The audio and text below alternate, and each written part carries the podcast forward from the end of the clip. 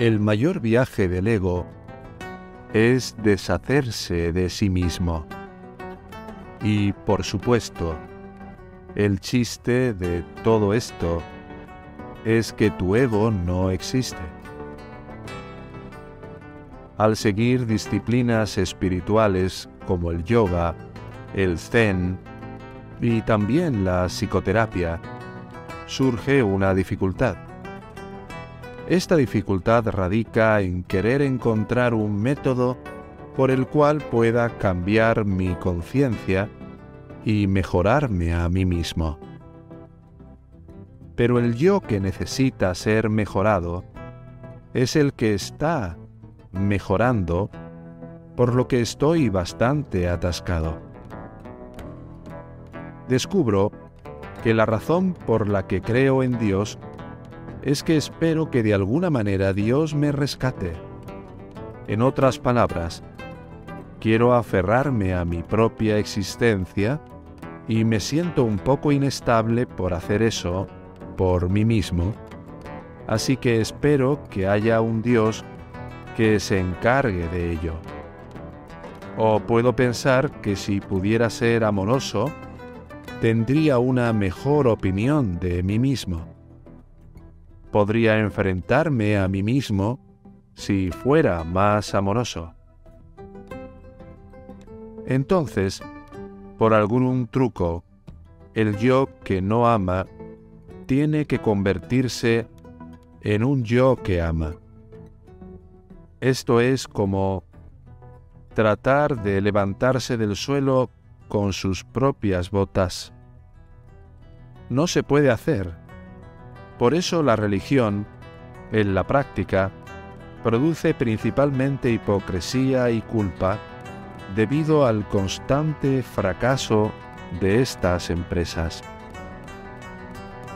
La gente estudia Zen y dicen que deshacerse de tu ego es una tarea sobrehumana. Te aseguro que es muy, muy difícil deshacerse de tu ego. Tienes que sentarte durante mucho tiempo y te van a doler las piernas. El mayor viaje del ego es deshacerse de sí mismo. Y por supuesto el chiste de todo esto es que tu ego no existe, como decía. No hay nada de lo que deshacerse. Es una ilusión. Pero qué real parece esta ilusión para el que la percibe como si fuera real. Pero todavía preguntas cómo detener la ilusión. ¿Quién pregunta? En el sentido ordinario en el que usamos la palabra yo, ¿cómo puedo dejar de identificarme con el yo equivocado? La respuesta es simplemente que no se puede. Los cristianos lo reconocen diciendo que la experiencia mística es un don de la gracia divina. El hombre, como tal, no puede lograr esta experiencia por sí mismo, pues es un regalo de Dios y si Dios no te lo da, no hay forma de obtenerlo. Eso es sólidamente cierto ya que no puedes hacer nada al respecto porque no existes. Se podría decir que son noticias bastante deprimentes. Pero él, el punto clave aquí, es que no son noticias deprimentes realmente. Es una noticia alegre. Hay un poema zen que habla de eso es decir, la experiencia mística, el satori, la comprensión de que eres, como lo fue Jesús, la energía eterna del universo. El poema dice así, no puedes agarrarlo, ni puedes deshacerte de él. Al no poder conseguirlo, lo consigues. Cuando hablas, es silencioso cuando estás en silencio, habla. Esta frase, no pudiendo conseguirlo lo consigues, es el sentimiento que Krishnamurti trata de transmitir a la gente cuando dice, ¿por qué pides un método? No hay método. Todos los métodos son simplemente trucos para fortalecer tu ego. ¿Cómo no pedimos un método? Él responde, al preguntar eso todavía estás pidiendo un método o dando por sentado de que pueda haber un método que te lleve más allá. No hay método. Si realmente comprendes cuál es tu yo, verás que no hay método. Creemos que esto es muy triste, pero no lo es. Este es el Evangelio, la buena noticia, porque si no puedes lograrlo, si no puedes transformarte, eso significa que el primer obstáculo para la visión mística se ha derrumbado. Ese obstáculo eras tú. ¿Y qué pasa después? A estas alturas ya no sabe qué hacer. Pero, ¿qué va a hacer? ¿Suicidarse? Supongamos que pospones eso por un tiempo y esperas a ver qué sucede no puedes controlar tus pensamientos y no puedes controlar tus sentimientos porque no hay controlador. Eres tus pensamientos y tus sentimientos y ellos corren, corren, corren. Solo siéntate y obsérvalos. Ahí van. Todavía estás respirando, ¿no es así? Sigue creciendo tu cabello, todavía viendo y escuchando? ¿Estás haciendo eso? ¿Respirar es algo que haces? ¿Lo ves? ¿Organizas las operaciones de tus ojos y sabes exactamente cómo funcionan y cómo se manifiestan? ¿Tú lo haces? Sucede y es un suceso. Su respiración está sucediendo. Su pensamiento está sucediendo. Su sentimiento está sucediendo. Tu oído, tu vista, las nubes están pasando por el cielo.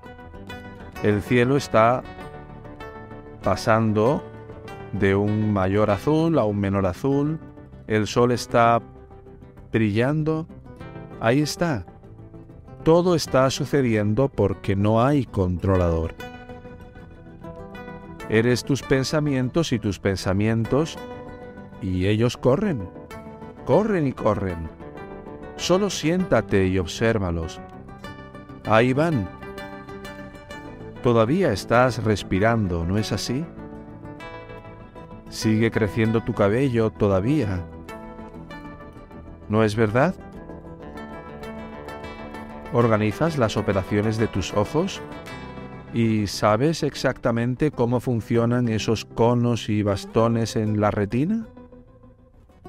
¿Tú lo haces? Sucede. Y eso es un suceso. Nada más. Nada más. Todo está sucediendo. todo está aconteciendo de manera natural.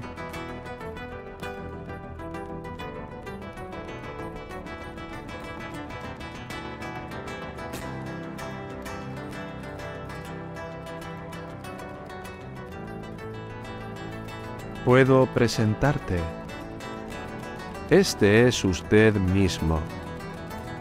Esta es una visión de quién eres realmente y la forma en que realmente funcionas. Funcionas por el acontecer, es decir, por el acontecer espontáneo. Este no es un estado de cosas del que debas darte cuenta. No puedo sermonearte al respecto porque en el momento en que comienzas a pensar, debería entender eso, la estúpida noción de que yo debería provocarlo surge de nuevo, cuando no hay un tú para provocarlo. Por eso no estoy predicando. Solo puedes predicar a los egos. Todo lo que puedo hacer es hablar de lo que es. Me divierte hablar de lo que es porque es maravilloso. Me encanta. Y por eso me gusta hablar de ello. Si me pagan por ello es porque a la gente sensata se le paga por hacer lo que disfruta. Todo mi enfoque no es convertirme, no rehacerte, no mejorarte, pero para que descubras que si realmente supieras cómo eres, las cosas estarían cuerdas. Sin embargo, no puedes hacer eso. No puedes hacer ese descubrimiento porque estás en tu propio camino mientras pienses que yo soy yo mientras esa alucinación lo bloquee. La alucinación desaparece solo cuando te das cuenta de su propia futilidad, cuando por fin ves que no puedes rehacerte a ti mismo.